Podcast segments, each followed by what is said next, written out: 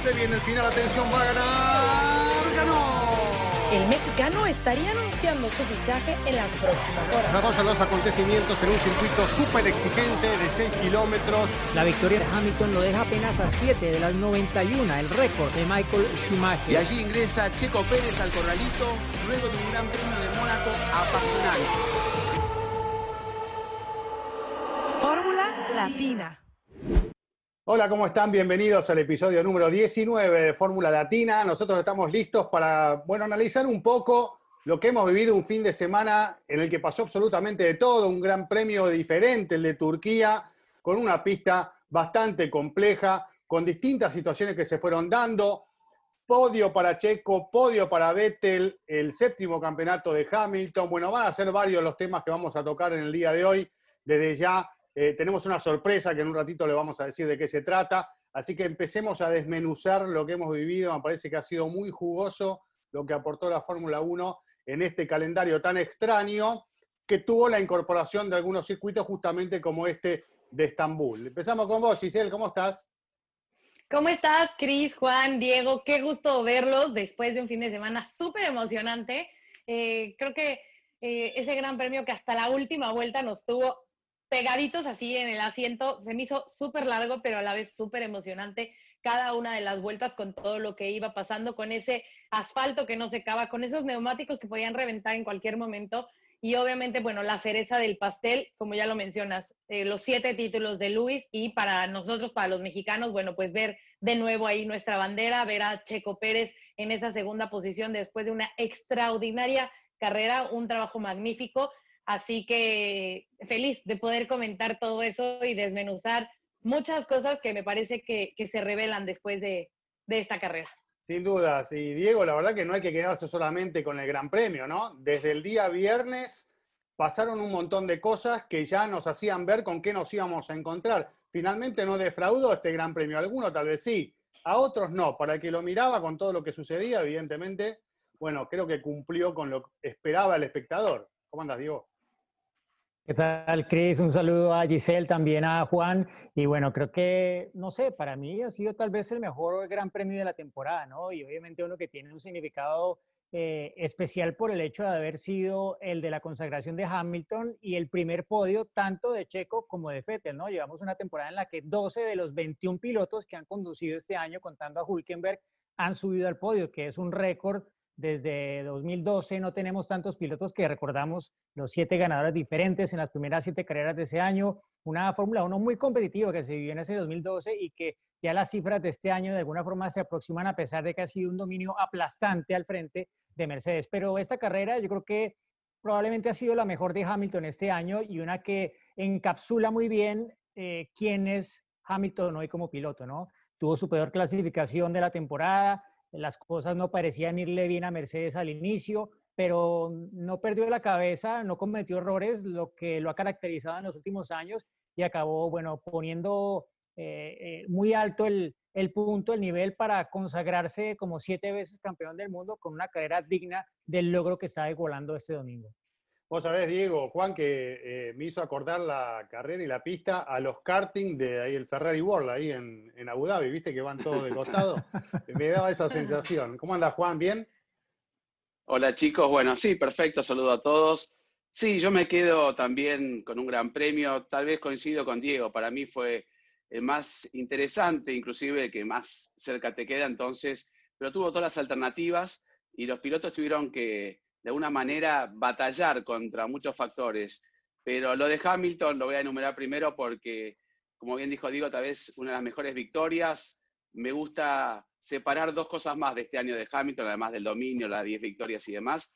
El Gran Premio de, Británico, donde ganó con tres ruedas, donde, supo controlar a último momento ese auto que, con un neumático reventado, y la pole de Austria, ¿no? Cuando, este, en Austria, perdón, cuando sacó un segundo y medio al resto. Esos pincelazos que da Hamilton, además del rendimiento que tiene.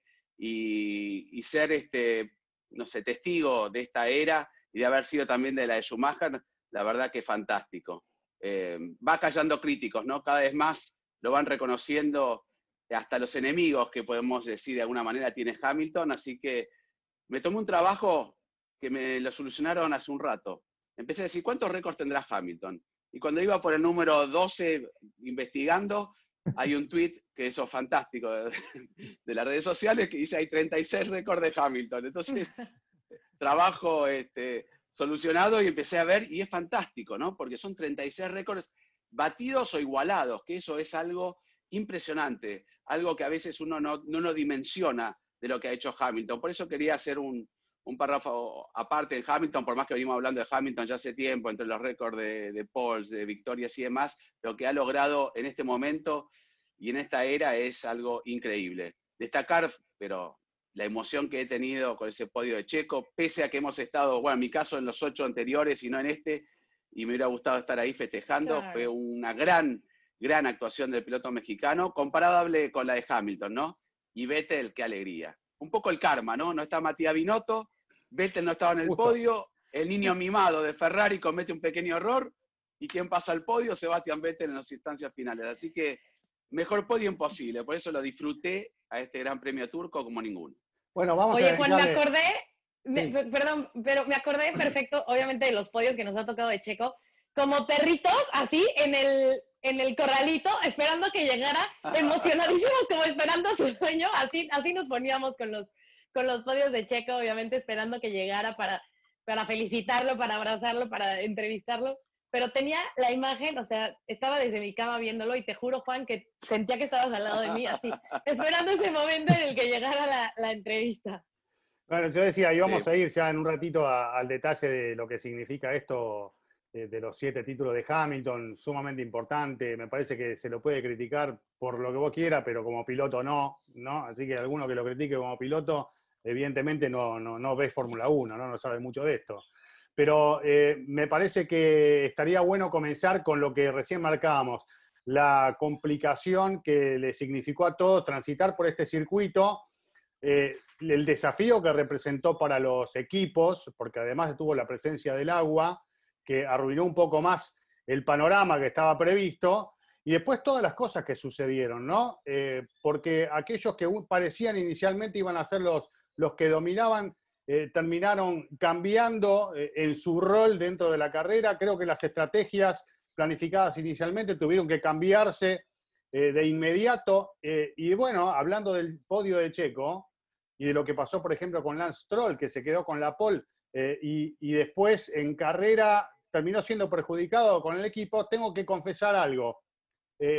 así como he sido crítico en algunos momentos de Racing Point con alguna toma de decisiones, me parece que acá con Checo, evidentemente, han tomado la decisión correcta. Yo, en ese momento, cuando lo hacen para Astrol, no sé si le pasó a ustedes, lo hacen para Astrol, a la vuelta siguiente lo que esperaba que lo hagan parar a Checo, ¿no? Por cómo venía dándose de la carrera. Y cuando no lo hacen parar, digo, lo están perjudicando. Finalmente lo terminaron beneficiando, porque gracias a eso se queda con el podio que, pudo obtener, ¿no? Eh, no sé, Diego, cuál es tu análisis, pero eh, a raíz de todo lo que hemos visto, no solo lo de Checo, los trompos de botas, eh, los problemas para Verstappen, con también algún inconveniente técnico, bueno, todo lo que nos dio, ¿no? Bueno, sí, yo creo que eh, tampoco hay que, de alguna forma, asumir lo que ocurrió como decir, por ejemplo, ahí está, Botas es que definitivamente es que no da la talla o por lo de Verstappen, es que está, es que Verstappen es un inmaduro, nunca va a ser campeón del mundo. Eh, o decir que, que, no sé, que el equipo Racing Point no aprende con las estrategias. Yo creo que, que, son cosas todas muy circunstanciales y que si uno va al fondo, que es muy difícil llegar a ese fondo, primero porque los equipos pues guardan sus secretos, eh, segundo porque no estamos allí para preguntarlo y tercero porque hoy en día con todos los filtros que hay es incluso más difícil llegar a esas respuestas, ¿no? Creo que de alguna forma lo de Racing Point fue circunstancial. ¿Por qué? Porque eh, Lance Stroll estaba sufriendo con los neumáticos y prueba de eso es que le llegó Checo Pérez. El equipo de repente se encontró en una situación en la cual sus dos pilotos potencialmente podían llegar a estar peleando la punta de la carrera, mm, sin querer obviamente que entraran en, e, en esa lucha que podría acabar mal y tal vez beneficiando a un tercero. En últimas, y lo comentaba con Giselle el otro día, el domingo, eh, la decisión de parar a Stroll fue del equipo. Stroll quería, eh, lo cuestionó en un momento, cuando ya lo llamaron, él lo cuestionó porque sabía que estaba cediendo la punta, así como Checo estaba cediendo perdón, el podio en, Imola. Yo creo que pues eso le pasó por la cabeza y dijo, bueno, es que si yo cedo la punta aquí, de pronto ya nunca más la recupero. Eh, y era una carrera tan difícil de leer desde todo punto de vista para los pilotos, para los ingenieros, para los estrategas, que mucho al final dependía de lo que opinara el piloto y de cómo se entendieran el piloto y el pitbull. Y aquí, pues, al final creo que no hubo entendimiento. Stroll no quería como que aceptar esa decisión de ceder la punta, pero sabía que tampoco había muchas opciones porque es que el equipo estaba, eh, el neumático no le estaba dando lo que él necesitaba y había otros pilotos que sí habían parado y que estaban yendo bastante rápido. Que de hecho quien arrancó esa secuencia de parar por eh, segunda vez a poner un segundo juego de neumáticos intermedios fue Charles Leclerc. Basados en eso dijeron, bueno, es que aparte tampoco perdemos muchas posiciones, vamos.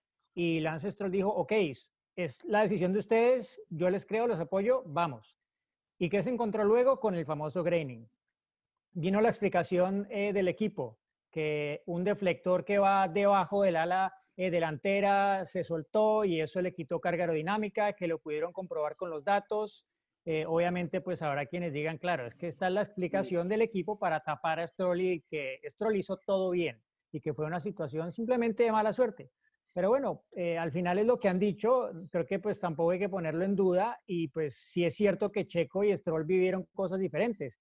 Y hay que decir también que Checo en algún momento pensó que tal vez era mejor cambiar de neumáticos y lo dijo después de la carrera. O sea, tampoco es que hay que decir, bueno, Checo hizo todo perfecto y él hizo la estrategia. No, él se apoyó mucho en el equipo todo el tiempo y juntos decidieron qué ir haciendo. Y parte de la información que tuvo por suerte eh, Checo fue lo que le pasó a Stroll. Y gracias a eso, él no paró. No sabemos si habría enfrentado una situación igual a la de su compañero de equipo de haber parado en boxes. Y pues ahí queda claro que el equipo tampoco juega a perjudicar a Checo, porque vieron que iba a tener problemas potencialmente y prefirieron dejarlo afuera. Exacto, Cisel, bueno, dijiste recién cómo viviste ese momento, pero eh, era una situación en la que creo que todos estábamos eh, especulando a ver quién salía beneficiado y quién no, ¿no? Incluso con Hamilton, te decía recién, todos pensaron en esa parada, incluso Mercedes analizó la posibilidad de que pare Hamilton, iba estudiando qué pasaba con ese neumático, ¿no? Después cada uno me dará su punto de vista de cómo hicieron para aguantar los intermedios de la manera que aguantaron. Eh, pero no sé, Cisel, ¿qué, qué opinas?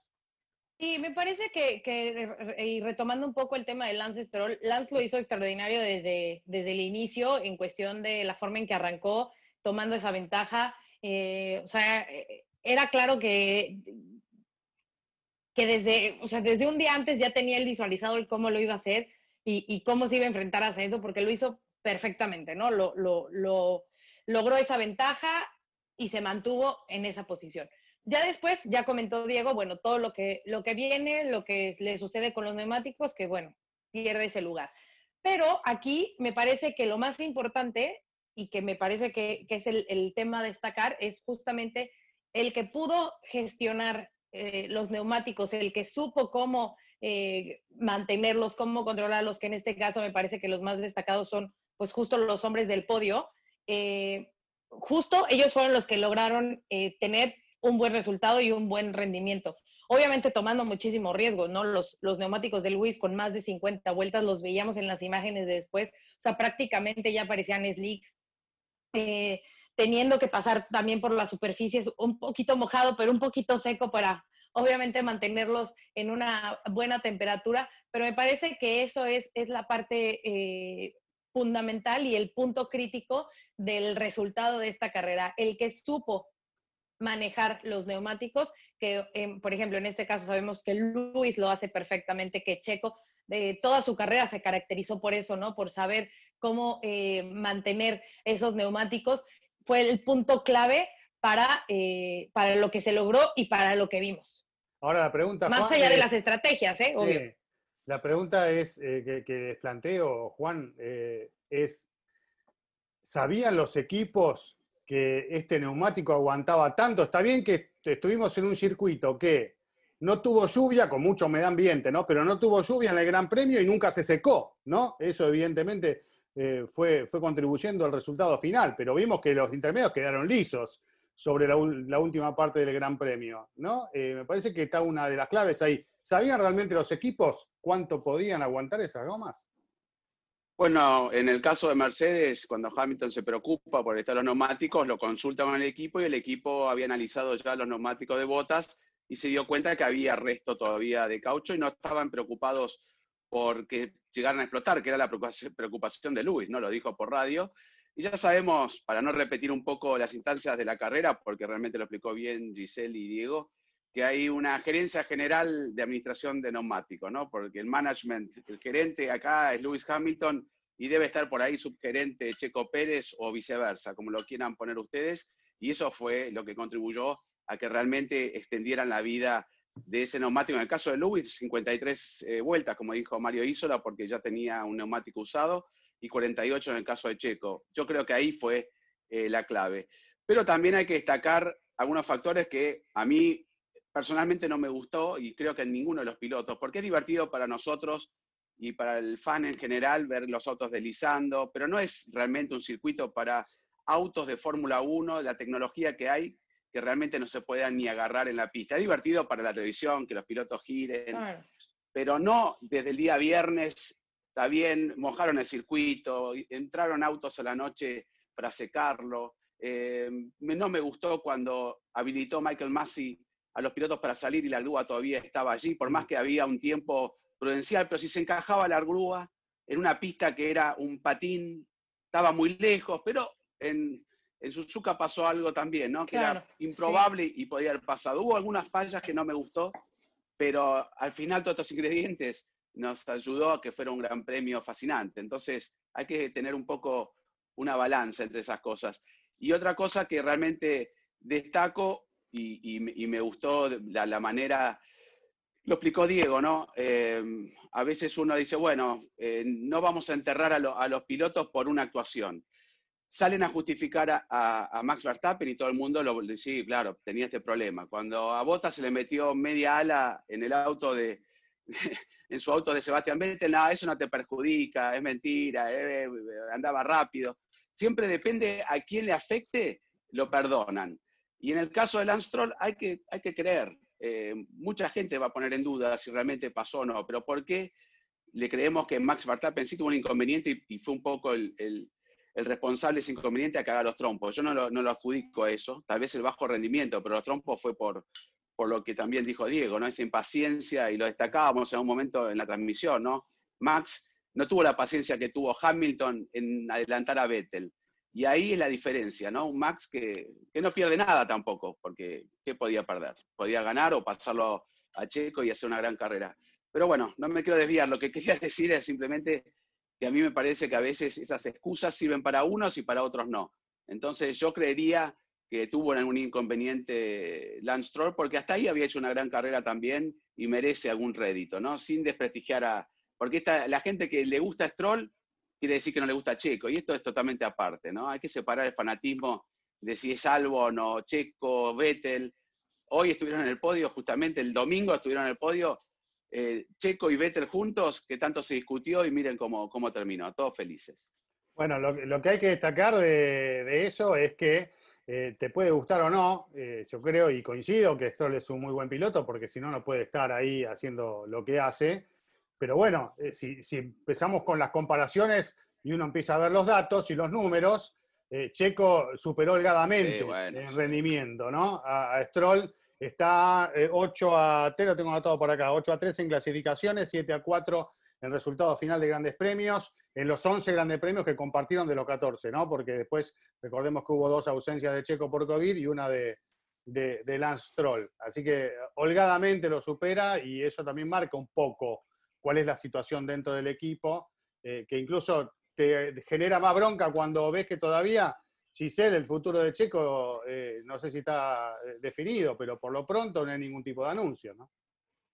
No, Cris, no, no hay nada todavía y qué bueno que, que, tocas ese tema porque muchas de las preguntas que nos mandan, igual el domingo que estuve contigo en el live, es obviamente al respecto. Todos queremos saber qué va a pasar de Checo Pérez pero la realidad es esa, que no hay nada. Y me parece que, lo pudimos justamente notar en un mensaje de radio que él manda al finalizar la carrera. Él le manda un mensaje de radio a Xavi Marto, Xavi que ya estuvo con nosotros aquí hace unos episodios, que es su, preparador físico, y le dice, eh, Xavi, gracias por todo, eh, puede que sea nuestra última carrera juntos. felicita a Luis Álvarez, que es como su mano derecha porque es su cumpleaños. ¿Y eh, por qué lo dice? Porque, bueno, número uno, porque las siguientes carreras va a estar otro oficio con él, que ya lo tenían estipulado desde hace tiempo. No, no, no fue nada, no tiene que ver nada esta situación, fue algo que ya tenían antes. Entonces, la última carrera de Xavi, pero el misterio es ese, que no saben si va a haber más, no saben si va a haber un 2021, porque eh, pues no, no hay ninguna, eh, ningún contrato, no hay ninguna opción por el momento, que claro que sabemos que que están esos asientos abiertos, que todavía están un tanto latentes, pero que en realidad no lo son tanto, ¿no? O sea, e, es, eh, a lo mejor suena confuso en la forma que lo estoy diciendo, pero es que tienes un extraordinario talento, tienes un piloto que sabemos que debe estar en Fórmula 1 por los resultados que tiene, pero no hay dónde ponerlo. Y además no lo elogian cada vez más, ¿no? Hay elogios que caen por todos lados hacia Checo. Por todos lados, por todos lados. Pero ese es el problema. Desgraciadamente le tocó una situación en la que pues los asientos están prácticamente llenos, ¿no? Si hablamos obviamente de ese de Albon, que es el que más nos gustaría a todos, pero pues realmente Albon todavía pues tiene ese asiento. Por ahí podría sonar, si es que seguimos jugando en la misma rama, pues Alfa Tauri, ¿no? Si es que Daniel Kiviat no, pero eh, sigue siendo la misma rama de, de los toros rojos, vamos a decirlo así. Y los de Haas, que sabemos que prácticamente ya tienen un dueño y que no creo, sinceramente, que Checo iría a un equipo como Haas porque no va a ir a pelear a estar en el 17, 18, 19 y 20. ¿No? Entonces, es triste, pero al día de hoy, Checo no tiene nada para, para el próximo año. Eh, esperemos que obviamente pronto nos pueda dar una mejor noticia y que, que se pueda cambiar al, el rumbo y saber que sí tiene algo, pero hoy, hoy, hoy, hoy, mañana no sé, hoy no tiene absolutamente eh, nada para el próximo año. ¿Alguno tiene algo para decir de este tema? ¿Algún datito ahí guardado? Eh? Mejía, Mejía, Son ganas que las que uno tiene que se pueda concretar. Claro, o sea, sin duda. Todo, todo el mundo quisiera, ¿no? Y pues creo que lo que dijo bueno, no todo el mundo, obviamente, si eres Alex Albon, no, no quisieras, pero eh, claro que pues, eh, cuando lo dice un Ross Brown, que pues, es uno de los directivos de la Fórmula 1, y dice que sería una tragedia que Checo no tuviera un asiento en la Fórmula 1 el próximo año, pues eh, yo creo que, sobra cualquier cosa que digamos cualquiera de nosotros, ¿no? Yo creo que pues lo que, lo que hizo este fin de semana probó algo que ya se sabía antes, que ya sabía la gente de Red Bull, que ya sabía Helmut Marko, que ya sabía Christian Horner, pero que queda absolutamente expreso en una gran carrera, en una de las carreras más difíciles. Probablemente algunos de los pilotos decían, y creo que lo dijo también Carlos Sainz, que eran las condiciones más difíciles que había enfrentado. Era una, una carrera muy desafiante desde todo punto de vista y acabar entre los mejores de esa carrera, pues tiene un valor adicional, ¿no? Pero bueno, o sea, es que como lo decía Giselle y como lo hemos comentado otras veces, eh, no solamente eh, qué asientos puede haber disponibles, sino qué quiere Checo, ¿no? Y pues está claro que él está esperando a que ojalá salga la oportunidad de Red Bull. Y Red Bull se puede tomar el tiempo que quiera en decidir a quién pone allí, si pone a Albon, si pone a Checo, si pone a Hulkenberg o a quién pone. Que además hay más intereses que de pilotos. Hay muchos negocios y muchas marcas y muchos patrocinadores y muchos temas también ahí que, que lo vuelven complicado. Perdón, Juan. No, no, yo coincido con ustedes porque aparte lo sabemos. Checo puso, es como ir al casino, agarrar 40 fichas y poner solamente un número y lo puso al número 23 que puede cambiar, ¿no? El 33 va a quedar fijo, el 23 puede llegar a convertirse en el 11 de Checo, pero va a esperar a eso. Y si Red Bull se toma el tiempo a fin de año, ya después no va a haber espacio para ningún otro tipo de negociación, o es Red Bull o es Casa. Y lo dijo en la entrevista y muy directamente, ¿no? Estoy ya preparado para tomarme el año sabático en el caso de que no apunte a lo que yo quiero, que es Red Bull. Y ahí veremos la decisión. Em, sin comparar lo de Checo, porque Checo ha hecho perfecto todo, 18 carreras en los puntos, ha ido creciendo, ya está cuarto en el campeonato. ¿Qué más puede hacer Checo para decir yo me merezco quedar en la Fórmula 1? Pero si se acuerdan, cuando Vettel no tenía asiento, mucha gente dijo, por más que no esté en el mejor momento, uy, no es tiempo de que Vettel se vaya a la Fórmula 1. Pero Vettel también asumió en un momento que se podía tomar un año sabático. Las cosas se dieron a favor de Vettel. Cuando Nico Hulkenberg se quedó sin asiento, mucha gente decía, ¿no? Qué lástima que Hulkenberg, acordate, día estamos ahí, uy, Hulkenberg se queda sin asiento. No es un super piloto, no es un campeón, pero no se merecía quedarse afuera a través de la Fórmula 1 tan temprano. entre comillas, ¿no? Porque ya hace tiempo está. Pasó con Ocon, cuando Ocon empezó a emparejar con Checo, se queda sin asiento y mucha gente salió en la defensa de Esteban Ocon. Siempre es como el juego de la silla y la música, ¿viste? Hay, que te van sacando la silla y vos te quedás. Por eso es eh, peligroso estar un año es como una ruleta, ¿no? Exacto.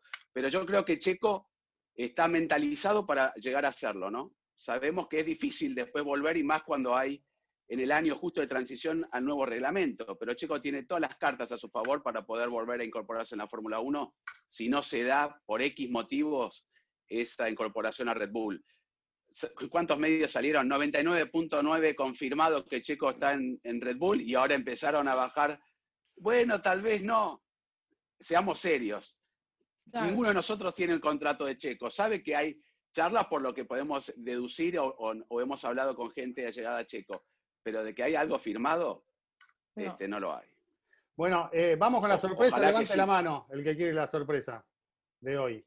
¿Vamos ahora? ¿Sí? Bueno. ¿Está buena? Eh, ¿Está buena o no? Yo creo que sí, eh, porque Fórmula Latina, y ahí se desapareció Juan, pero ya va a volver.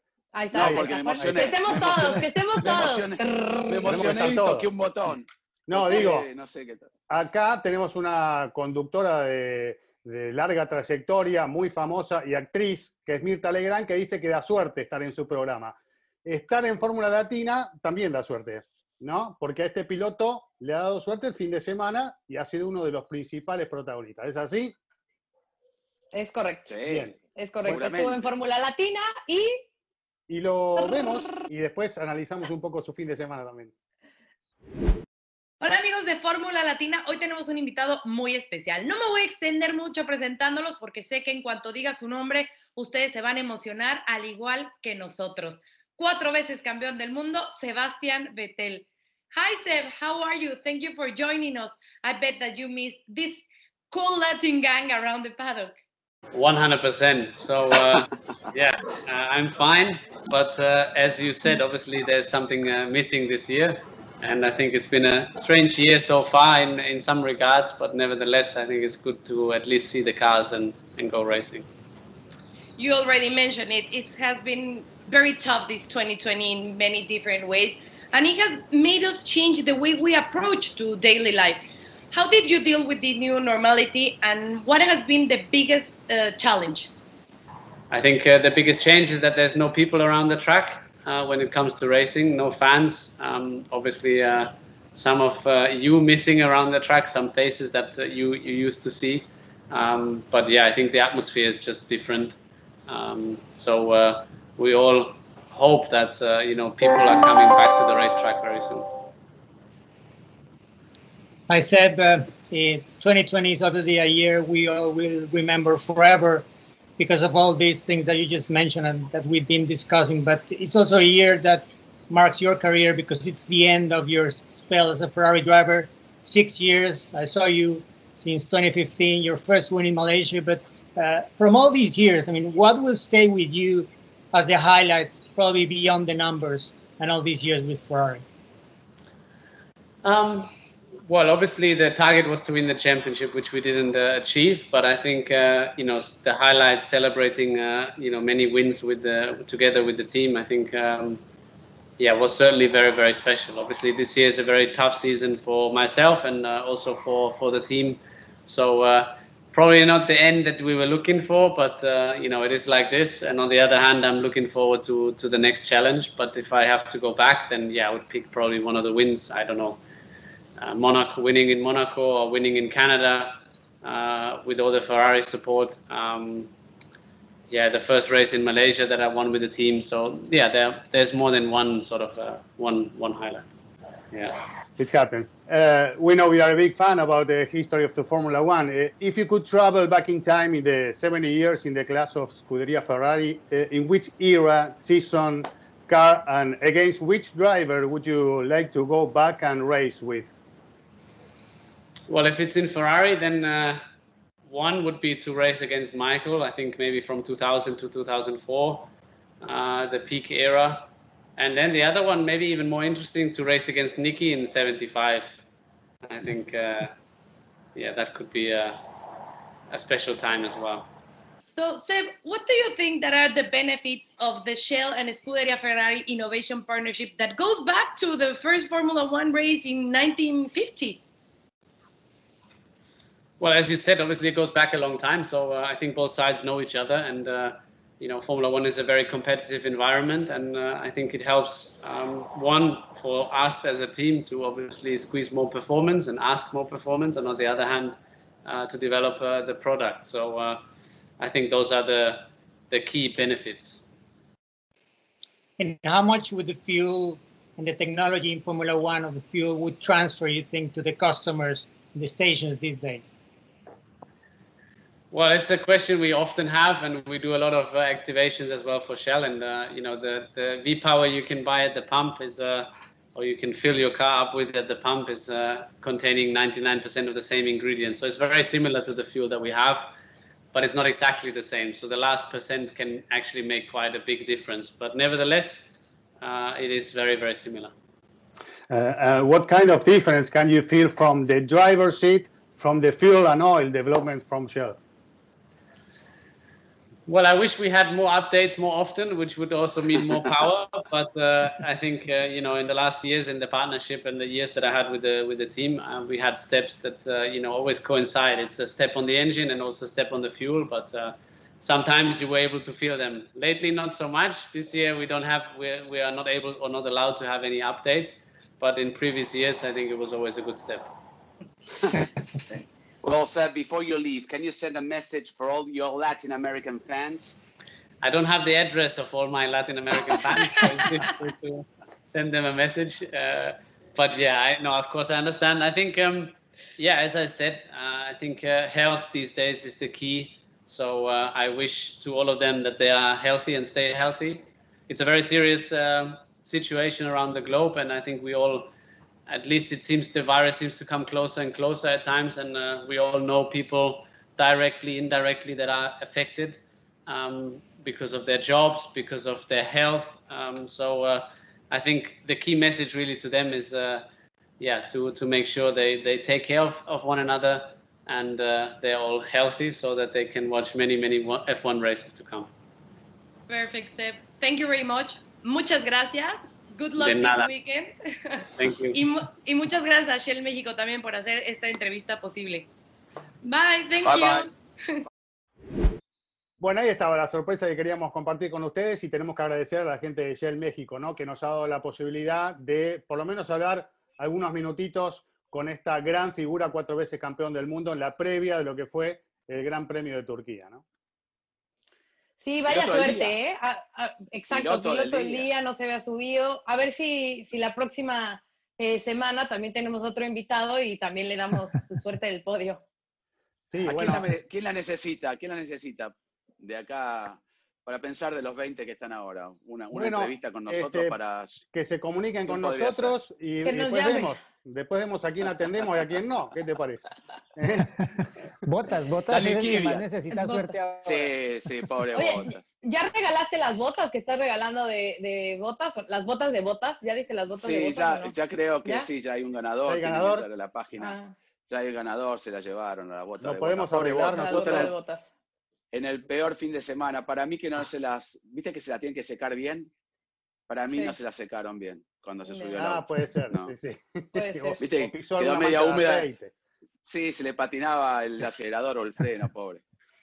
Pero, bueno, a, propósito de, de Vettel, ¿no? ¿Vieron el, el, video que... Sí, fantástico, increíble. Le, le, ayuda al mecánico que, bueno, mucha gente se preguntaba, bueno, pero ese mecánico, ¿qué, qué hacía ahí? Porque estaba descalzo eh, Adentro del auto. Antes de, de, que salga la carrera, eh, hay una serie de comprobaciones que tienen que hacer y se requiere a veces que alguien opere el volante, los mandos de las marchas, de los cambios, eh, diferentes cosas, el acelerador, el freno, etcétera. Y el piloto en ese momento pues está en otras cosas, ¿no? Está en los en el protocolarios, tiene que hacer el último pit stop, etcétera, ¿no? Entonces siempre pues ocurre esto que hay algún mecánico que tiene que hacer esa labor y este pues eh, estaba haciendo eso justamente, se quita los zapatos él para no, obviamente, dejar húmedos los pedales o algo, y eh, el piloto, de hecho, Fettel cuando se, eh, cuando se va a subir el auto, se retira unos botines que son de caucho, eh, y que lo cubren el zapato que luego se iba a poner dentro del auto, ¿no? Para no dejar absolutamente nada de humedad, como decía Juan.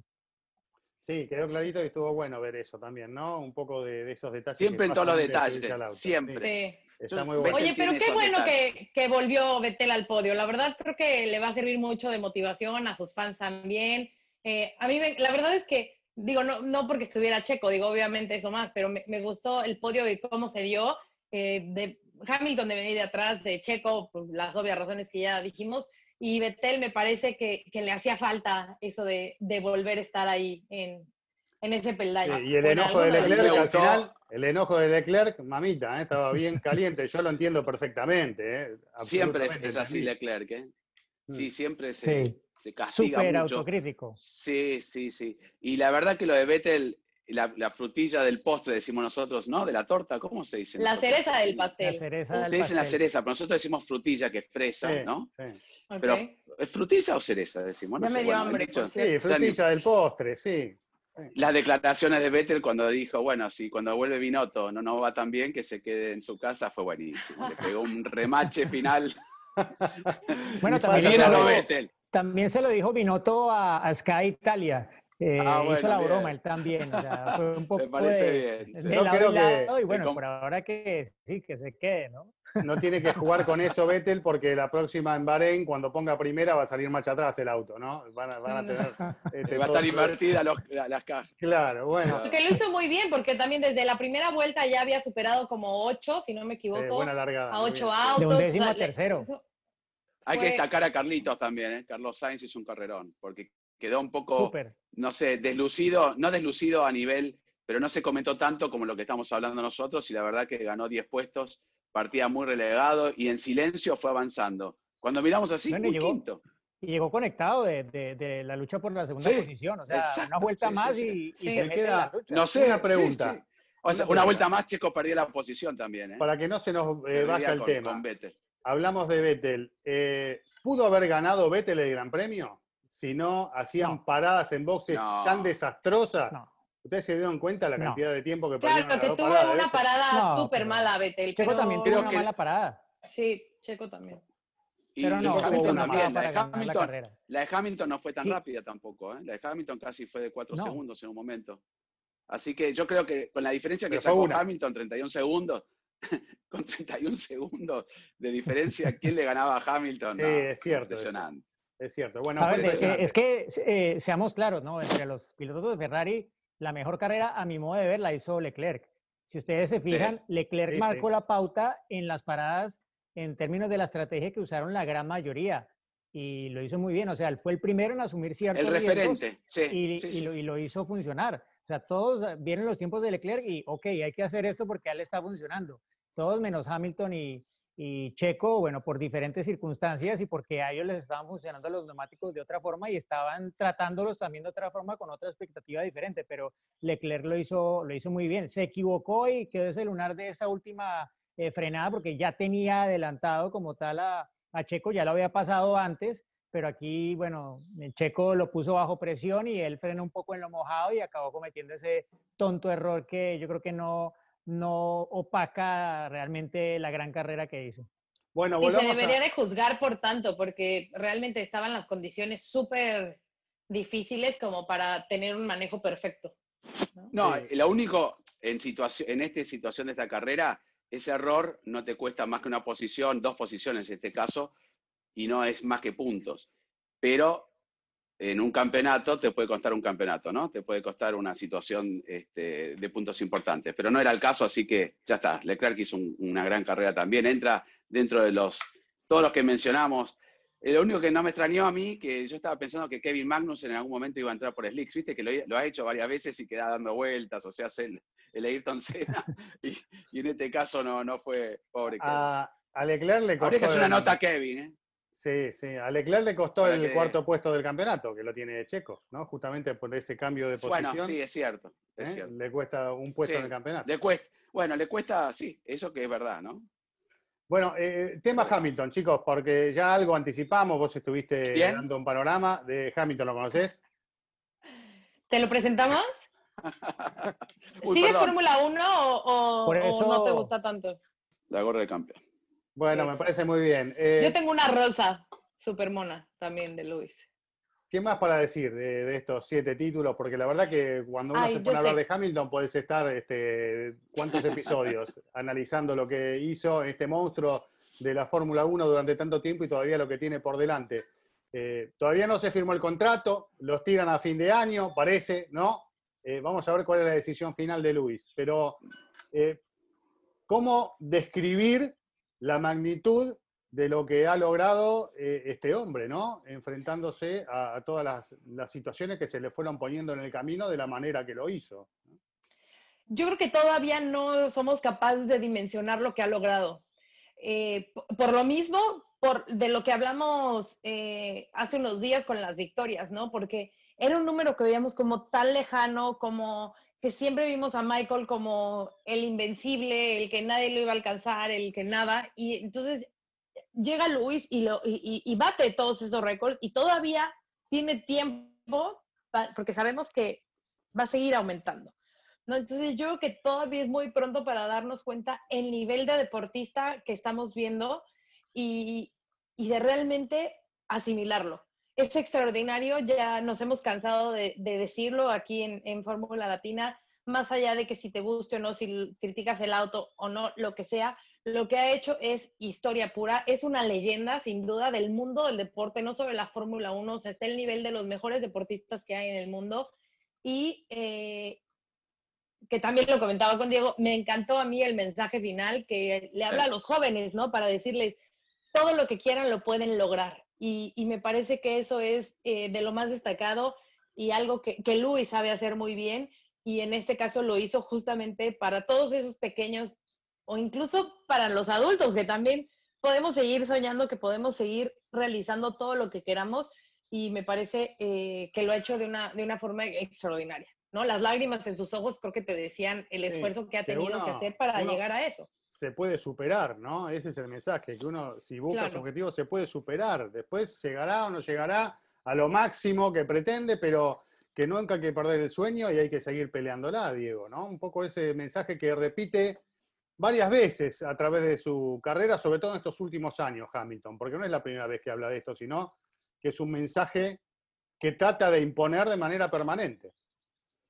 Sí, yo creo que un poco a mucha gente como que le, le molesta, le chilla que, que, Hamilton trate de ser vocero de causas, eh, de enviar este tipo de mensajes, de pues eh, querer ser un poco perfecto, diría, ¿no? Como que eh, es el que tiene que decir estas cosas y al final entonces se pone un poco el peso de la gente en los hombros y no sé, que creo que todas esas cosas que él hace fuera y que está tratando de hacer un poco como una motivación personal, de alguna forma creo que lo marcan de, de otros campeones de la Fórmula 1, ¿no? Y un poco creo que su padre también eh, decía en una entrevista recientemente Anthony Hamilton que, que lo que más lo enorgullece a él, más allá de lo que ha logrado en la pista, es que él está buscando trascender de eso, porque el propio Hamilton ahorita que está el tema de si le van a dar el knighthood en Inglaterra o no, si va a ser Sir Lewis Hamilton o no, él, él, mismo ha dicho, es que, a ver, es que yo no he salvado, yo no he salvado a nadie, yo no soy un héroe, yo soy un deportista y mis títulos pues habrán alegrado a la gente y estoy muy orgulloso de ser británico, pero, pero hay gente que se merece más una distinción de esas que yo. Y todo esto que ha hecho durante el año, que pues, eh, como lo decía, alguna gente lo ve como que Hamilton se quiere meter en la política, pero pues no, él quiere apoyar sus causas y, y quiere utilizar la plataforma que le da globalmente la Fórmula 1 para hacerlo, ¿no? Creo que pues eso de alguna forma también le ha ganado la gran cantidad de seguidores que tiene en el mundo a pesar de que otros pues mm, simplemente no, no comulguen con eso, digámoslo.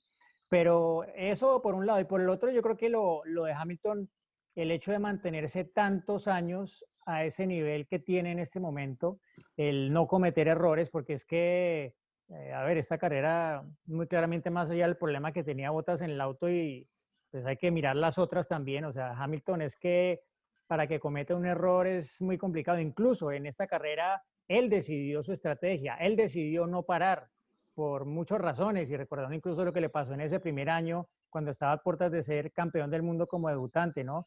Entonces, eh, Hamilton está a un nivel increíble que es muy difícil de entender en este momento, pero lo mejor para él es que todavía le queda cuerda, ¿no? Y que probablemente muchas de las marcas que, les queda, que le queda por superar las va a conseguir y va a dejar un listón muy, muy alto para la siguiente generación de grandes talentos y de campeones en la Fórmula 1. Juan. Sí, seguro. Yo, a mí me gusta ese compromiso de Hamilton. Me parece que, y lo dijo entre líneas, como diciendo, todavía me falta mucho para, para motivar y para meterme en causas y la Fórmula 1 me da esa plataforma, como diciendo, no solamente pensando en los récords, sino que él como individuo, estando en la Fórmula 1, tiene un poder que lo puede aprovechar mucho, mucho mejor para que las minorías puedan empezar a pensar en la Fórmula 1 como algo real. Y yo creo que eso también lo va a motivar para que haga en la Fórmula 1. Yo descarto totalmente que no esté en la Fórmula 1. De hecho, en cada comentario está hablando un poco más de lo que pueden hacer juntos con Toto Wolf.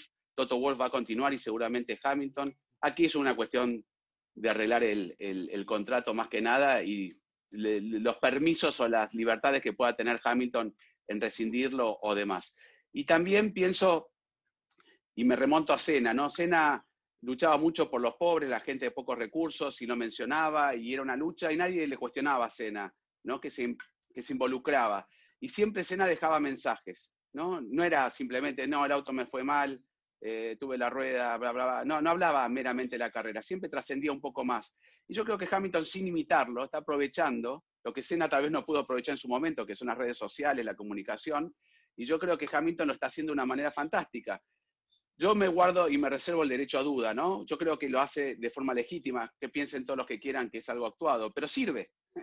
sirve porque ese mensaje lo escucharon muchísimos niños y lo están viendo que lo logró. Y sabe de dónde viene Hamilton, no viene de, de, gratis, ¿no? Cuna de oro. No, llegó exactamente, no, no por cuna de oro, pero el sacrificio que hacen todos los pilotos, porque yo no voy a decir que Hamilton es el único que lo ha hecho, pero sí que le costó más porque es un deporte dominado por, los blancos, hay que ser así, sincero, ¿no? Y, de hecho, él lo destaca.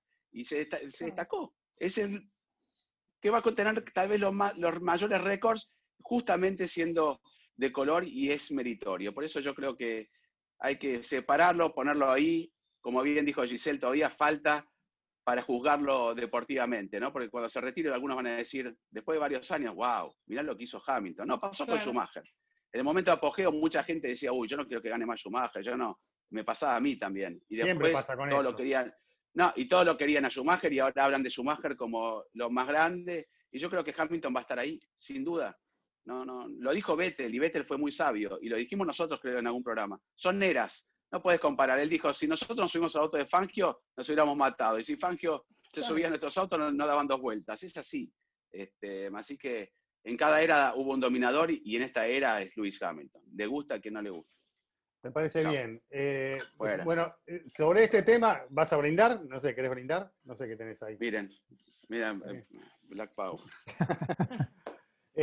¿Quieren que vayamos a las preguntas? Porque hay muchísimas preguntas de quienes nos acompañan a través de las distintas plataformas, nos envían por, Twitter, bueno, por, Instagram, las consultas y algunas de ellas aprovechamos acá para compartirlas con ustedes y si quieren largo con la primera. A ver.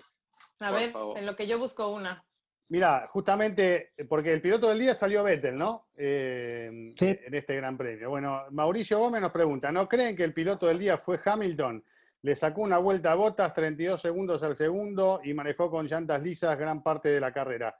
Eh, más el campeonato, por supuesto, hace referencia a la consagración por vez número 7.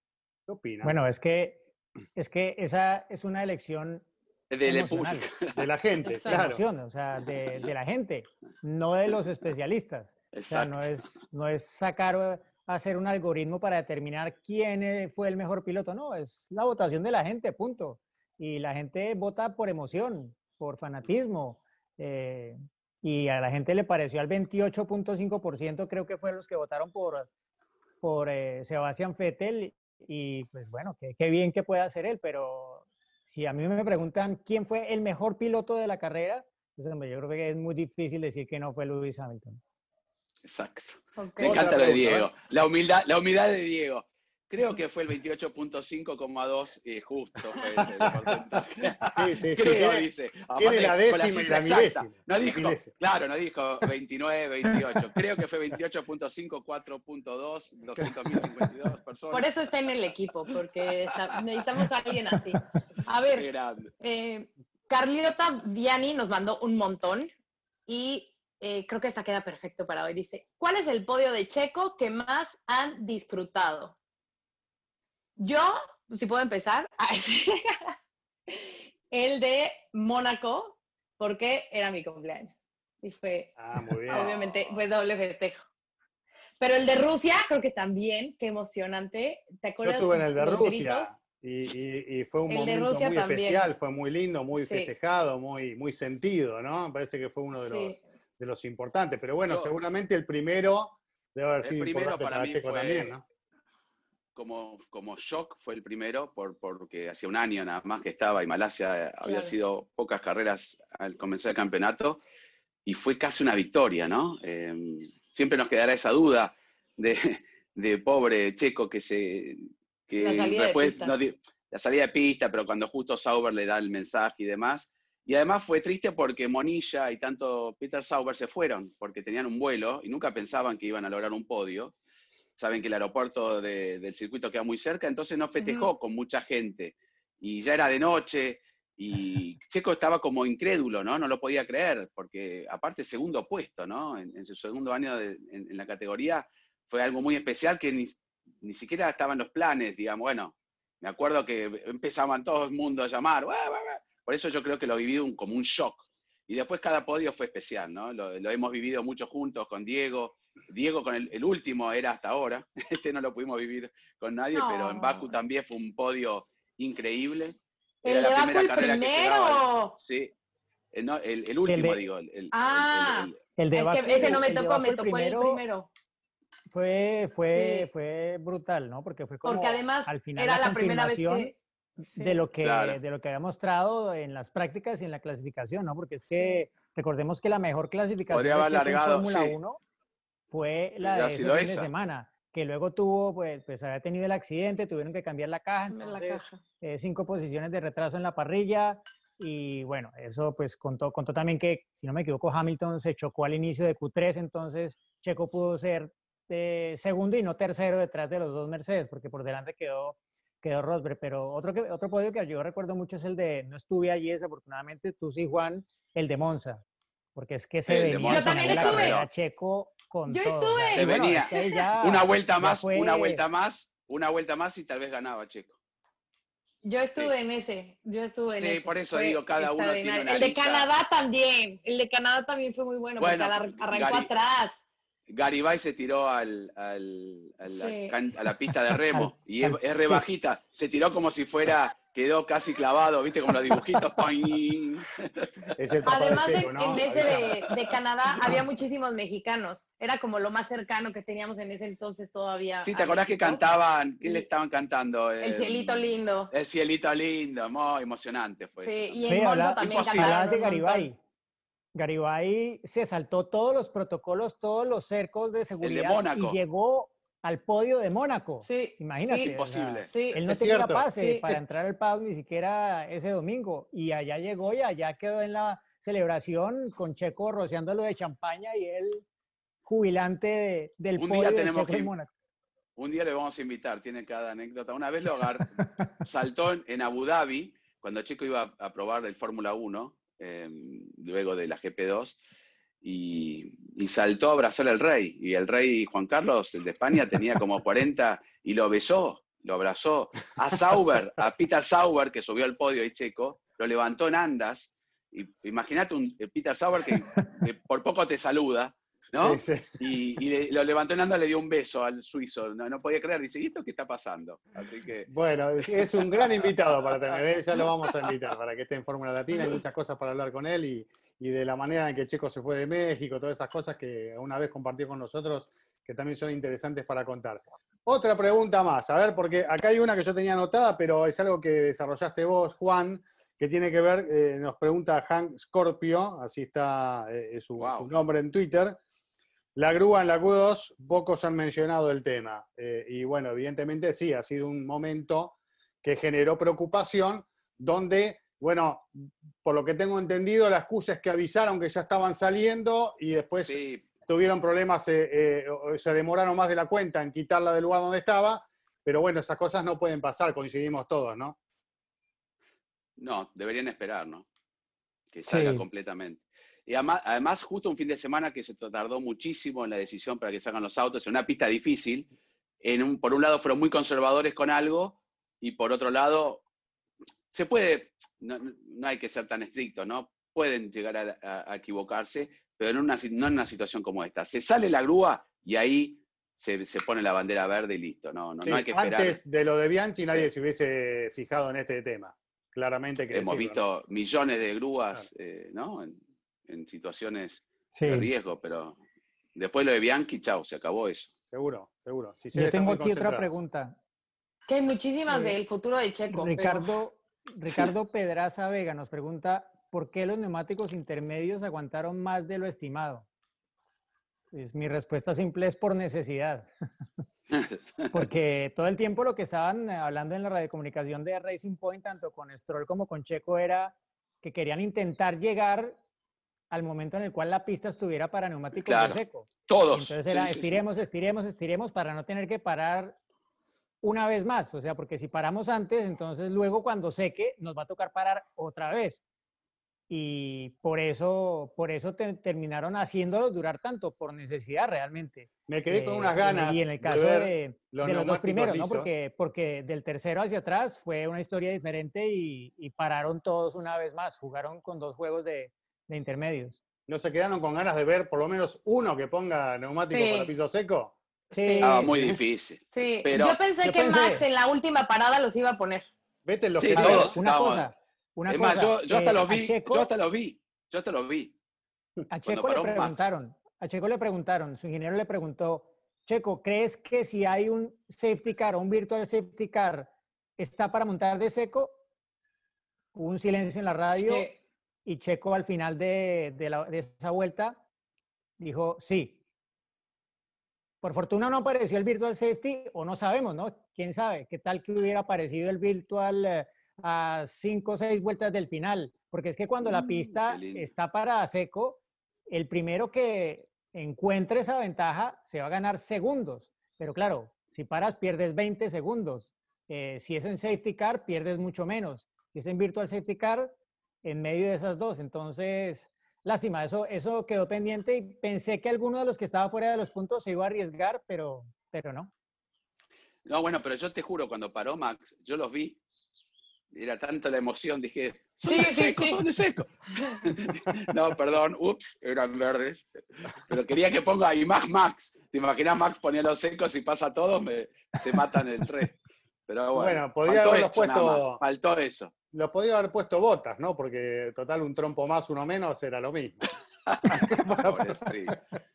Pasó a ser el rey de los días viernes y de las prácticas libres y demás al, al hazme reír de todos, pero bueno. Oigan, a ver. Sí, sí, sí. Ah, punto.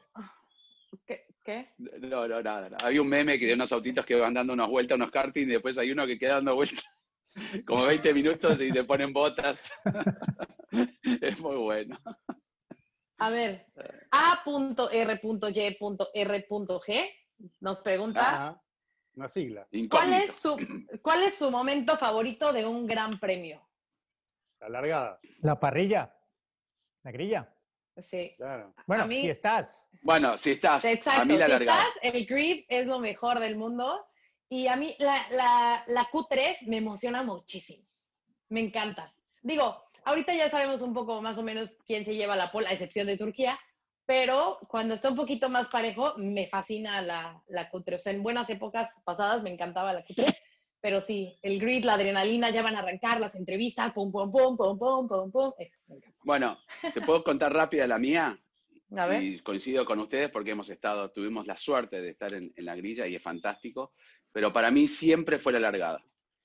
Eh, hasta el día de hoy, en, otra, en otro rol o en otra situación, no me pone tan nervioso, pero estando, como estoy en el corralito, ¿no? Esperando, Diego iba a la cabina, o sea, cada uno pero yo me quedaba en el corralito viendo la parada, no, eh, la largada, perdón, y no lo podía ver quieto.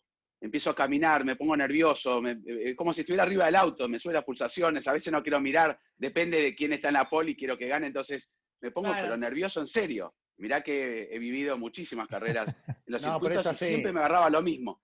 La largada es un, momento, es un momento muy, muy especial. Es un momento muy Sí. especial. Una- Yo siempre lo he disfrutado. La largada compartida detenida es lo mejor que hay en el automovilismo. Sí, es- exacto. Yo tengo una, momento una anécdota, bueno, doble con eso, porque sí, coincido, es uno de los mejores momentos, eh, pero para mí personalmente ha perdido algo de ese especial desde que cambiaron los motores.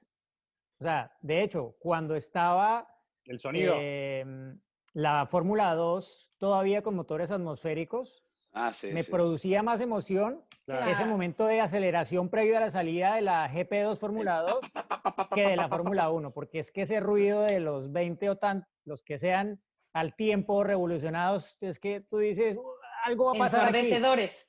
Eh, sí, con la Fórmula 1 ha bajado un poco, pero mi anécdota es que la primera vez que fui a una carrera de Fórmula 1 fue en el Gran Premio de Hungría del 97.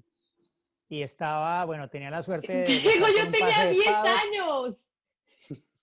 Y Diego Bueno, también. Imagínate. Y Diego yo también tenía papá, lo llevó Claro, tú Germán. Lo llevó, yo- Germán. ¿Se acuerdan que en Hungría hay un, un puente peatonal justo Claro. después de la Sí. línea de llegada o la línea de salida? Bueno, yo dije, ese es el mejor sitio para ver la salida. O sea, es que los voy a ver ahí y me van a pasar por debajo. Bueno, llegué ahí, me puse ahí y justo cuando iban a salir, vino alguien de seguridad y me dijo, ahí no se puede hacer. Claro. Y me puso detrás de una valla y no pude ver la salida. Claro. tenía el Gran Premio de Bélgica la siguiente semana y también iba a estar. Y dije, bueno, aquí sí olvídense que es que aquí la veo porque la veo. ¿Qué pasó? Lluvia, salida con safety car. Claro. No vi la salida porque no hubo salida. Te cuento una Bueno, rápida. pero se para no- no, me quiero desviar. has tenido varias. No, esta, eh, esta- nunca me iba a ver una, una largada fuera del, del paddock, de- del, del pen. Y se me ocurre en, en, en Indianápolis 2006. Digo, bueno, no va a pasar nada. Y, el corralito- y- había una montanita, ¿te acordás, Diego? Muy linda para ver cuando doblaban y entraban al infield. Y digo, la veo desde ahí arriba y veo casi todo. Y digo, no pasa nada. Bueno, me voy con el camarógrafo, con Javier, que en ese momento, y estábamos ahí bien largada y fue la debacle con Montoya, todo. Empezamos a correr y no llegábamos al, al corralito y, y aquí es un montón. Y digo, nunca más vuelvo a a ver una largada a otro lado, porque siempre en la primera vuelta es muy difícil que pase. Pasa, pero hasta que tenés tiempo de volver. Y bueno, llegamos casi tarde, lo agarramos Juan Pablo viniendo caminando. Estaba un poco enojado en ese momento. Bueno, ¿a más Sí. preguntas pero- o pasamos al anecdotario? Igual ya empezamos con el anecdotario, ¿no? Sí, estamos- esto es todo Sí, anécdota. bueno. Claro, son Eh, todas anécdotas. Una pregunta más. Yo no tengo. A ver, No hice los deberes, no, no, no. ¿tienen ahí alguna otra Oye, pregunta más o ya Había, había, ya que Juan citó lo de lo de Monisha y Peter Sauber en Canadá que no estuvieron en la celebración y tal. Hay varias eh, en torno a que no estaba, Claro. no estaba Lance Stroll y que como que tampoco estaba Otmar Safnauer en las fotos de, de celebración de Checo, ¿no? ¿Y Sí, qué hubo pasó? ahí varios, Pero, pero yo no ¿se- sé la verdad que... No, No, lo sé, no, yo yo creo estoy que, pues, sí, creo que No. Supongo que Lance estaba súper molesto, supongo. Sí, Supongo yo. sí, de Lance Bueno, pero Checo estuvo, Checo estuvo en el podio de Lance, ¿no? Y, y estuvieron todos cuando logró el podio en Italia. Entonces, me Pero ¿quién es el parece, dueño del equipo? sí, sí. ¿Quién da la orden de quién va y quién no, no? Creo que había hasta menos Ah. mecánicos, pero bueno, es una lástima también eso, ¿no? En un momento en el podio se. Estuvo muy bien porque le aplaudieron y le estuvieron ahí haciendo, bueno, lo de siempre y así. Acá nos recuerda. Osmar eh, Siva, algo así. Osmar, Osmar, Osmar. Durante- no, no es este.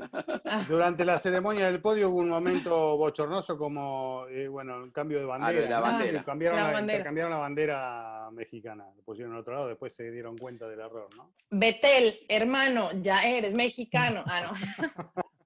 Bueno, pero es algo digital, ¿no? Eso se Sí, puede, sí, sí. puede haber un error. Sí, Eh, por peor hubiera sido que ha, ha- ha sucedido casos cuando eran de, de pasado, banderas sí. físicas Los que estaba el himnos. piloto pobre y, y no lo Con los pueden sacar. y le quedan durante dos horas la bandera de otro país. Con los Acá la himnos es más grave. rápida. Con los himnos Sí. sería más Sí, grave, los himnos es más grave. Bueno, De hecho, eh, si no me equivoco, algo pasó cuando Pedro Rodríguez tuvo el podio, algo pasó con el himno. La verdad es que ahorita no lo tengo, Yo he estado en eh, carreras, no me acuerdo cuál, pero sí. pero la algo pasó con. Pedro en una victoria, creo que no estaba el himno, tuvieron que conseguirlo, pusieron otra canción, no me acuerdo. bueno, alguno que pero- nos está viendo seguramente Era la va- canción. va, a aportar el No, era la canción. Alguien yo estuve ahí. poner. Yo ya trabajaba hace Pusieron rato. las Ah, sí, claro, tú ya vivías, sí, sí, sí. Ya venía de la época de Fangio. Claro, claro, ya venía. Sí, sí, sí. Anecdotario de Turquía, señores, porque a mí me dijo Giselle Sarur que tiene un recuerdo de una vivencia en el circuito de Estambul. Ay, sí, la verdad es que no, no me siento muy orgullosa de ella, pero me acordé porque justo ven que entró un perro a la pista eh, ahora el fin de semana. Bueno, Qué eh, bueno los en- memes del perro.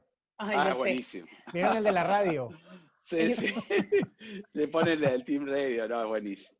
En Estambul hay, hay muchos perros por todo, o sea, todo Estambul está lleno de perros, está lleno de perros está por todos lados. Entonces, bueno, eh, regresando, pues Turquía 2011 era de mis primeras carreras de Fórmula 1. Llegamos a rentar el, el- el coche, mi camarógrafo y yo, y pues no había GPS. En ese entonces, pues no, no era de que hay Google Maps o Waze, no. Entonces, pues si no había GPS, pues era pues a mapita y señas y no sé qué, qué vieja, sí. Entonces, bueno, el primer día para llegar al hotel, o sea, del aeropuerto al hotel, un caos total, o sea, nos perdimos, tomamos otra, no sé qué, pidiéndole ayuda a, unos turcos que pues, de verdad que nos querían ayudar, pero pues, yo estaba aterrada. Bueno, total, llegamos al, al hotel. Al día siguiente, o en algunos otros días, iba yo a entrevistar a Esteban Gutiérrez. Esteban corría en, en GP2. Entonces, eh, hablo con el que en ese momento estaba más como su manager y prensa y demás, Marc Granados, y le digo a Marc, este, pues sí, órale, va, lo hacemos, o sea, nos vemos, pero pues no sé cómo, no sé cómo llegar, o sea, no tengo idea de dónde estoy. Entonces, si no me equivoco, Marc como que llegó al hotel en donde yo estaba, lo seguimos y llegamos ya por Esteban, no sé qué, entonces Esteban iba manejando y me dijo, bueno, pues vamos a, a donde está eh, la GP2, todavía era jueves, ¿era jueves? Jueves, sí, jueves, que todavía como que no había tanto control de, de los medios o miércoles, ¿no? Que no había tanto control todavía en las entradas. Me dijo, vamos, eh, él va a estar allá haciendo unas cosas. Yo había, tenía agendada una entrevista con el jefe de, de equipo de, de Esteban, entonces, eh, pues era como que dos por uno. Entonces, vamos en el camino y entonces vengo yo siguiendo a Esteban, estaba lloviendo, o sea, mal clima, siguiendo a Esteban, Esteban obviamente ya saben cómo maneja, y pues yo en mi, según yo quiero ser también este wannabe Esteban, pues siguiéndolo, y en una de esas siento que le pego a algo y volteo y era un perro. Sentí horrible, pero claro, era como si hubiéramos estado en un, o sea, en un highway, ¿no? O sea, no me podía parar en el periférico para los de México, no me podía parar, estaba lloviendo, Esteban se me iba y yo veía el perro yo decía, ay no, no, no, no, no, no. Es horrible. Entonces, es horrible, de las peores sensaciones de mi ¿Y, vida, vi- de verdad. ¿Y el perrito caminó o lo viste que quedó Es que fue muy rápido, porque, o sea, digo que volteo y, y tampoco, o sea, no podía pararme. O sea, yo espero de verdad que se haya, que se haya parado. Y total, llegamos al circuito y, y llego al circuito, empiezo a hacer las entrevistas y igual que Diego, yo quería verme muy viva, ¿no? Así Diego quería ver su arrancada desde la primera posición, pues yo quería sacar todas mis entrevistas, grabar y no sé qué. Y en esa llega uno de seguridad y, señorita, em, su cámara no está acreditada. Y yo, ¡ay! eh, obviamente yo ya sabía que no podía estar, que no podía estar ahí. Con... Y me dice la, ay, no, perdón, yo no sabía. No, no, no se preocupe, yo ahorita borro los clips, no sé qué, no sé qué, no sé qué. Bueno, total, me fui, pero ya para eso yo ya tenía todo el material, ya había grabado mis entrevistas, ya había grabado ¿Con Pedro? absolutamente todo. ¿Estabas con Pedro? No, ¿Con con? Oscar. Ah, no, Oscar. Con Oscar. Con Sí, Oscar, que fue con el primero que hice eh, del primer año. Entonces, eh, bueno, pues esa es mi anécdota de Turquía, de las perdidas, del no tener mapa, del perro, de... Y al final, bueno, pues logré mi entrevista y todo, pero sí, creo que a la fecha me sigo acordando del, del perro. Ay, no, súper feo. Eh, Ojalá Diego, nadie lo ¿tenías haya algo para contar también? Sí, bueno, la mía, la mía no la protagonicé yo, pero es una anécdota porque fue la primera carrera de Fórmula 1 en Turquía que comentábamos antes con Juan que el tráfico era una pesadilla y fue una pesadilla ese domingo, eh, antes de la carrera, de esa primera carrera en el Istanbul Park, como se llamaba en ese entonces, fue tal el tráfico que un colega periodista brasileño, eh, que todavía sigue la Fórmula 1. ¿Quién? Eh, no, no le voy a decir el nombre porque me da Ah. pena. Claro, Bueno. sí, sí. Pero es, lleva muchos años en la Fórmula 1. Ok. Eh, ¿De prensa trabajaba más escrita? con prensa escrita, pero estaba Ya trabajando en ese entonces Livio, también con una, Livio. Con una radio. Ya sé quién. Ajá. Y eh, él los domingos a veces prefería llegar pues un poco más encima de la carrera y no tan temprano. Bueno, aquí la jugó mal y, y llegó cuando ya la carrera había empezado por, por culpa del tráfico. Así de, de- de fuerte estuvo el tráfico en esa primera vez, que creo que tampoco fue una locura, pero creo que habían 100.000 aficionados, una cosa así, pero, pero sí, no sé en dónde se quedó en el tráfico, si fue entrando al circuito o cruzando el puente porque estaba quedándose en el lado europeo de Estambul y eh, la pista está en el lado asiático, ¿qué? Pero el caso es que no llegó. No, yo creo que me agarro un infarto con mi desesperación por cumplir los horarios. Creo que quedo ahí si, si no llego en el horario, me vuelvo loco. Pero bueno, chicos, eh, no sé si quieren aportar alguna cosita más, si no, vamos cerrando el Fórmula Latina de hoy. Lo preparamos para el próximo, eh, ofreciéndole y proponiéndole a la gente tener más invitados, más novedades, más sorpresas eh, y seguramente más análisis de todo esto que estamos viviendo, este tan lindo mundo que es el de la Fórmula 1. Siempre hay cosas para analizar, para disfrutar y para comentar. Así que, como cierre, lo que quieran decir. Yo, felicitar de nuevo a Checo por su gran trabajo, por si nos escucha, ¿no? Por supuesto, felicitarlo. Y de paso a Luis, Luis, congratulations, si también nos escucha, que también eh, felicidades por su récord. Y pues a Betel por haber vuelto al podio. Así que muchas felicidades, muy, buen, muy buena carrera. Nos dejaron un muy buen sabor de boca con mucho de qué hablar. Y a los que nos están viendo, pues espero que ya se hayan suscrito a nuestro canal de YouTube eh, o de Spotify o de Apple Podcast, que ya nos sigan en nuestras redes y que gracias por mandarnos todos los mensajes, las preguntas y por interactuar siempre con nosotros. Juan. Yo también, ya que estamos, lo felicitamos a Luis porque en la primera oportunidad que tuvo para lograr el séptimo título la logró, no tuvo que esperar, se deshizo de Botas, bueno, Botas se deshizo del mismo, del, del mismo, pero con una gran victoria. A Checo eh, le dije en una entrevista, Checo, no hagas un podio porque quiero estar ahí cuando... Y me dijo, sí, sí, seguro, pero lo festejamos después. Yo no, no te voy a esperar para estar ahí. Así que grande Checo. Y bueno, y a Sebastián, que por suerte puede por lo menos cerrar el año. Todavía falta, ¿no? Pero ya un poco más tranquilo. Y nos quedan tres grandes premios de una temporada que ha sido atípica, un año terrible, difícil para todo el mundo.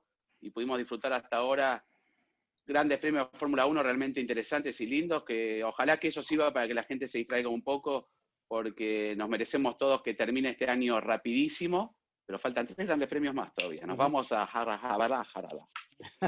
Sí. Lo último, Diego. Lo último. Sí, bueno, hubo eh, martes por la mañana, creo que Hamilton le dio un mensaje bastante largo en, en Instagram, creo, y en Twitter, que se grabó él mismo como dándole ánimo a la gente. Eh, y pues vuelvo un poco a lo que decía antes, ¿no? Él, él quiere ser más que un campeón del mundo de Fórmula 1, ¿no? Y creo que eso hay que aplaudírselo, ¿no? Porque él está en una posición privilegiada y quiere hacer algo más que logros para su propio ego, ¿no? Eh, creo que es algo que mucha gente no ve y, y que creo que hay que destacárselo porque eso pienso que trasciende de lo deportivo y tiene que ver más con, con la persona, ¿no? Que a veces es tan difícil de ver en un deporte como, como este, que hay tantas capas antes de poder llegar allí al centro y a conocer exactamente las cosas como son en su, en su esencia, ¿no? Y nada, decir que, que viva la Fórmula 1 porque tuvimos una carrera muy entretenida en lo que ha sido para mucha gente una temporada súper predecible, súper aburrida, que nunca pasa nada. Bueno, el Gran Premio de Turquía demuestra que cuando menos te lo esperas, la Fórmula 1 te sorprende.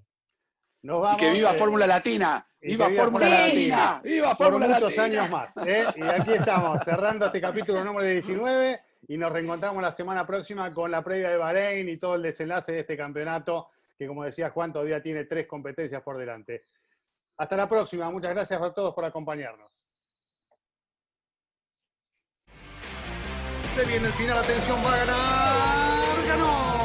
El mexicano estaría anunciando su fichaje en las próximas horas. Desarrollan los acontecimientos en un circuito súper exigente de 6 kilómetros. La victoria de Hamilton lo deja apenas a 7 de las 91, el récord de Michael Schumacher. Y allí ingresa Checo Pérez al corralito luego de un gran premio de Mónaco apasionante. Fórmula Latina. Política y otros datos. Segunda temporada. Desaceleración del crecimiento. Tripular la nave del INE. Proceso electoral 2024. Política y otros datos. Escucha un episodio nuevo cada jueves en tu plataforma de podcast preferida. Un podcast de expansión. Judy was boring. Hello. Then Judy discovered chumbacasino.com. It's my little escape. Now Judy's the life of the party. Oh, baby, Mama's bringing home the bacon. Whoa. Take it easy, Judy. The Chumba life is for everybody. So go to ChumbaCasino.com and play over 100 casino style games. Join today and play for free for your chance to redeem some serious prizes. ChumbaCasino.com. No purchase necessary. Void where prohibited by law. 18 plus terms and conditions apply. See website for details.